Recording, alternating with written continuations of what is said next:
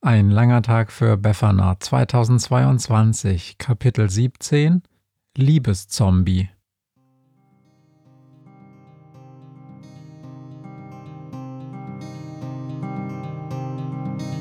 Wenn der Wind einsam durch die Straßen fegt, wenn die kalte Nacht sich auf die Häuser legt, wenn in Fenstern Weihnachtsschmuck ins Dunkel scheint, dann sind Befana ihre Maus nicht weit.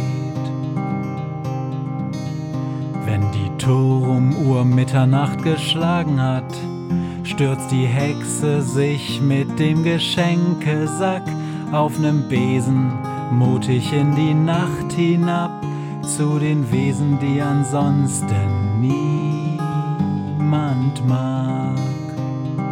Weihnachtshexe Befana ist für alle Monster da. Alle Ratten, Kakerlaken, Geister, Spinnen, Feuerdrachen, alle unsichtbaren Ungeheuer, Zauberzeitmaschinenbauer freuen sich schon das ganze Jahr auf den Winterwind, denn der bringt eine Weihnachtshexe namens Befana.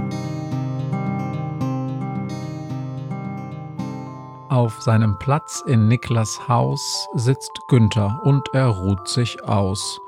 Nur leichten Krähenschlummer gönnt der alte Vogel sich, er kennt zu viel Gefahr, hat viel gesehen, als dass er richtig schlafen gehen wie alle anderen könnte. Nein, zu dieser Zeit niemals allein. So viel ist schon am Tag passiert. Ein Hauseinsturz und Günther wird nicht müde, an das Stückchen Wand zu denken, das am Unterstand von Niklas einer Heimstatt harrt, wo immer das auch sein mag. Krah, ouch! Die Krähe wird von unten an der Stange festgebunden. Lass mich los! schreit er. Gefahr! Und blitzschnell kommt da Helena, die kleine Ziege, in den Raum und springt auf was? Man sieht es kaum, zu dunkel ist es. Niklas, schnell! schreit Günther, und dann wird es hell, und gerade noch erkennt er kurz ein Ding? Es brummt, als es im Sturz vom Fenstersims vor ihnen flieht und schneller weg ist, als er's sieht. Gra, hört mich an! ruft Günther, da erscheint im Zimmer Befana und zeitgleich brummt es draußen wieder. I'll be back, ich komme wieder. In der Yeti-Schule gehörte Reinhold immer zu den klügsten seines Jahrgangs. Bei Yetis ist es wie bei allen anderen auch, es gibt schlauere und nicht so schlaue Exemplare. Wenn man nun Yetis mit Menschen vergleicht, und da sollte man immer höllisch aufpassen, weil Interspezies-Vergleiche immer problematisch sind und das Risiko bergen, jemanden nur wegen seiner oder ihrer Spezies zu diskriminieren, na jedenfalls, wenn man Yetis mit Menschen vergleicht, dann muss man schon in aller Sachlichkeit feststellen, dass die schlausten Yetis immer noch Schwierigkeiten haben, intellektuell mit einem hundsnormalen Durchschnittsmenschen mitzuhalten. Was nicht heißt, dass Yetis nicht andere ganz außergewöhnliche Fähigkeiten haben. Yetis sind zum Beispiel unglaublich warm und kuschelig. Und wer jemals einen Yeti auf dem Sofa sitzen hatte, wird sich niemals wieder mit einer Wolldecke zufrieden geben. Das hatte auch Geraldine bei ihrem ersten Date mit Reinhold gemerkt. Reinhold konnte sich unter den Himmelsrichtungen zwar nur die zwei wichtigsten merken, aber in Sachen Kuscheln und Warmhalten machte ihm niemand etwas vor. Yetis sind auch sehr reinlich. Andauernd lecken sie sich ihr Fell und alles andere mit ihrer beeindruckend breiten Zunge sauber. Eine Katze ist ein regelrechtes Dreckschwein dagegen. Naja, aber natürlich gilt auch hier, es gibt nicht nur den einen Yeti und die eine Katze.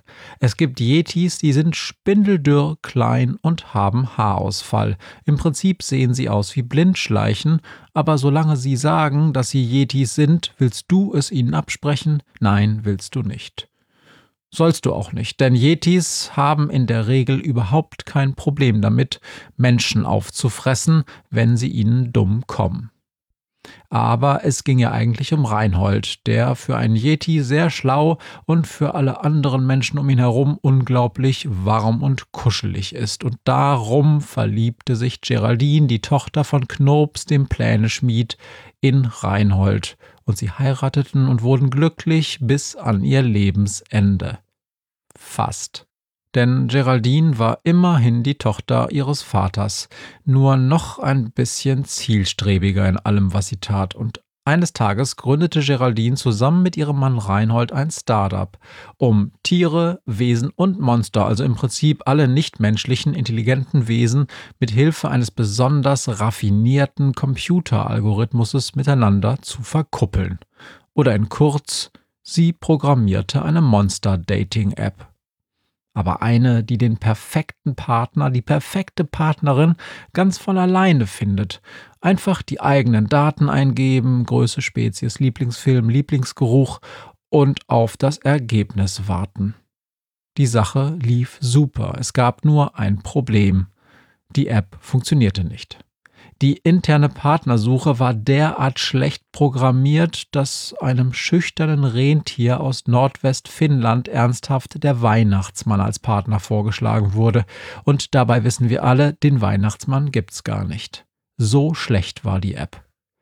Da erinnerte sich Geraldine, dass ihr Vater vor langer Zeit bereits einen wunderbar funktionierenden Suchalgorithmus für im Prinzip alles programmiert hatte – nämlich die Software in der Suchmaschine, die die Weihnachtshexe Befana eines Tages dem alten Heinzelmännchen Schussel schenkte. Jetzt gab es wieder ein Problem. Die Suchmaschine rostete seit einiger Zeit auf einem Schrottplatz vor sich hin, weil sich die Reparatur zuletzt nicht mehr gelohnt hatte. Nächstes Problem. Geraldine musste zum Zahnarzt und sie beauftragte ihren Kuschelpartner Reinhold damit, die Suchmaschine vom Schrottplatz zu holen und sie irgendwie notdürftig wieder zum Laufen zu bringen. Sobald sie vom Zahnarzt zurückkäme, würde sie die Suchmaschine mit dem Computer verkabeln und den Algorithmus herunterladen. Aber als wären der Probleme nicht schon genug, gab es noch ein weiteres, allerdings ein eigentlich ganz schönes. Geraldine musste zwar zum Zahnarzt, aber sie hatte auch Geburtstag. Und Reinhold hatte noch kein Geschenk, weil er seine Internetbestellung mit dem Geschenk an die falsche Adresse hatte schicken lassen. Einfach nur Reinhold ins Adressfeld zu schreiben, reicht nämlich nicht. Und als Kreditkartennummer reicht Reinhold auch nicht. Reinhold hatte jedenfalls kein Geschenk und beschloss daher, als er mit der rostigen alten Suchmaschine vom Schrottplatz zurück nach Hause kam, das Ding einfach selbst an den Computer anzuschließen. Als Geschenk. Bravo, Reinhold. Hättest du einfach mal nur mit ihr gekuschelt. Günther ist immer noch ganz außer sich. Es war nicht groß, sagt er. Ich habe es erst bemerkt, als es versucht hat, mich im Dunkeln auf meiner Sitzstange festzubinden. Ich habe irgendwas wie eine Hand gespürt und es hat gebrummt und gescheppert. Und es hat Öl verloren, ergänzt Niklas, der gerade wieder von draußen reinkommt. Helena scheint ihm ein Kabel durchgebissen zu haben. Also irgendwas Mechanisches im Spiel, sagt Lilith die Rübe. Wenn's aussah wie ein Spielzeugtrecker, hätte ich so eine Ahnung. Manchmal, wenn Panzerfahrer Paula nachts Galaktika heißt, spielt sie Ninja. Einmal hat sie dabei den Toaster ertränkt. Die Überwachungskamera, ruft Niklas. Ich hab eine, die nachts den Garten hinten filmt. Erzähl das bloß nicht Hans Gerd, dem Sturmgespenst, der hasst die Dinger. Hans-Gerd, schnaubt Niklas. Das letzte Mal, als hier Sturm war und mein Fenster aufstand, da habe ich extra auf ihn gewartet. Drei Stunden lang. Und als er dann endlich kam, musste ich ihm erstmal eine Wärmflasche machen. Was ist jetzt mit der Kamera? Niklas geht hoch ins Arbeitszimmer und überprüft die Aufnahmen. Da! Er kommt mit dem Notebook in der Hand zu ihnen herunter. Die Infrarotkamera zeigt ein kleines Dingsbums, das über den Rasen rollt. Und dann. Wie geht, es besprengt den Rasenmäherroboter, sagt Lilith. Und dann fahren sie davon in Richtung Carport. Na los, sagt Befana. Wir haben noch das Stück Wand mit Betty drin dort angelehnt. Vielleicht hat sie was gesehen. Ja, sagt Betty, das war unheimlich. Der kleine Würfel ist immer wieder auf dem Rasenmäherroboter herumgekrochen und hat dann das da hinten in der Ecke mit ihm gemacht. In der rechten hinteren Ecke des Unterstandes liegt der Rasenmäherroboter, besser gesagt das, was davon übrig ist, und viel ist es nicht. Es sieht aus, als habe jemand oder etwas wahllos Sachen aus dem Gerät herausgerissen. Es hat auch was dabei gesungen, sagt Betty. Klang wie Tiamo. Tiamo. Ich liebe dich, murmelt Befana. Als eine völlig aufgelöste Geraldine mit Reinhold im Schlepptau bei Niklas auftaucht, wird die Sache klarer. Das war die Suchmaschine? fragt Günther. Reinhold hat es geschafft, sie so mit dem Computer zu verkabeln, dass die Daten in die falsche Richtung übertragen wurden, schnaubt Geraldine. Er hat nicht Schussels Suchalgorithmus in den Computer heruntergeladen, sondern die Suchfunktion der Monster Dating App in die alte Schrottkiste hochgeladen. Wie hast du sie überhaupt wieder zum Laufen bekommen? fragt Befana. Wir waren uns doch einig, dass sie nicht mehr zu reparieren ist. Naja, murmelt Reinhold. Geraldine Schätzchen hatte schließlich Geburtstag. Und weil ich ihr eine Freude machen wollte, habe ich ganz doll überlegt, wie ich die Maschine wieder zum Laufen bringen könnte. Und als ich mir was zum Essen holen gegangen bin, da habe ich unterwegs zufällig ein militärisches Versuchslabor getroffen, wo an Radionuklidbatterien mit Silizium-Germanium-Thermoelementen geforscht wird. Und da habe ich mir gedacht, das könnte doch was sein, um die Suchmaschine wieder zum Laufen zu bringen. Du hast dem Militär einen geheimen Atomantrieb geklaut? So geheim war der gar nicht, sagt Reinhold. Es standen ungefähr hundert Schilder rum, auf denen was mit Atom drauf stand. Ist das alles, was du mitgenommen hast? Im Prinzip schon. Im Prinzip und ein paar USB-Sticks, weil Geraldine doch immer ihre verliert. Und wo sind die jetzt? Im Computer eingesteckt. Ich wollte die ja leer machen. Und das, was auf den USB-Sticks drauf war, hat die Suchmaschine das zufällig vielleicht auch mit runtergeladen? Bestimmt, als die erstmal auf Tour war, hat die alles Mögliche gemacht. Ich hab dann ja irgendwann Mittagsschläfchen gehalten, bis Geraldine vom Arzt wiedergekommen ist. Und da war die Suchmaschine auch schon weg. Reinhold Schätzchen, sagt Geraldine, ich verspreche dir auch, dass ich ganz bestimmt nicht böse werde, aber du musst es mir jetzt sagen, als du in diesem Labor warst, Hast du da irgendwas Schlimmes mit den Wachen gemacht? Da waren keine Wachen, die sind alle weggelaufen. Gut. Also, du hast keine. Die sind alle weggelaufen, nachdem ich den Mann mit den vielen glitzernden Dinger an der Jacke aufgefressen habe. Reinhold, aber warum? Ich hab doch gesagt, ich bin rausgegangen, um mir was zu essen zu holen. Oh Mann, Reinhold, aber doch kein General. Generäle sind nicht zum Essen verstanden. Du behandelst mich wieder wie ein Dummi. Ja, entschuldige, Reinhold, aber du hast mir versprochen, dass du nicht böse wirst. Entschuldigt, wenn ich störe, sagt Günther. Aber interessanter wäre ja die Frage, wo die Suchmaschine jetzt ist. Naja, Geraldine überlegt.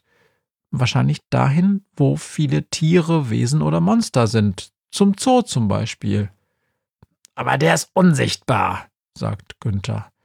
Und die größte sonstige Ansammlung solcher Wesen und Tiere sind wir selbst. Und hier war er schon, sagt Befana. Was ist denn sonst noch an Wesen in der Nähe? Pa äh, Godzilla, ruft Günther. oben auf dem Hügel. Ach Quatsch, Günther, ruft Niklas. Der Hügel, Kastorp. Kastorp ist das größte Monster weit und breit. Potzblitz, sagt Befana. Dann hoffe ich nur, dass die Suchmaschine den Zugang zur Höhle nicht findet. Der führt direkt in Kastorps Innenohr. Weiter kommt sie nicht, weil in diesem Moment ein Erdbeben das ganze Grundstück erschüttert. Sie ist eine Suchmaschine, Befana, sagt Günther. Ich glaube, sie hat ihn gerade gefunden.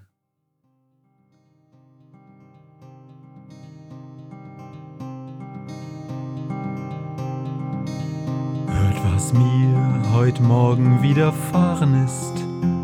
Eine Krähe sitzt auf meinem Fenstersims und sie krächzt von Weihnachtshexe Befana, die sie hoch am Himmel fliegen sah.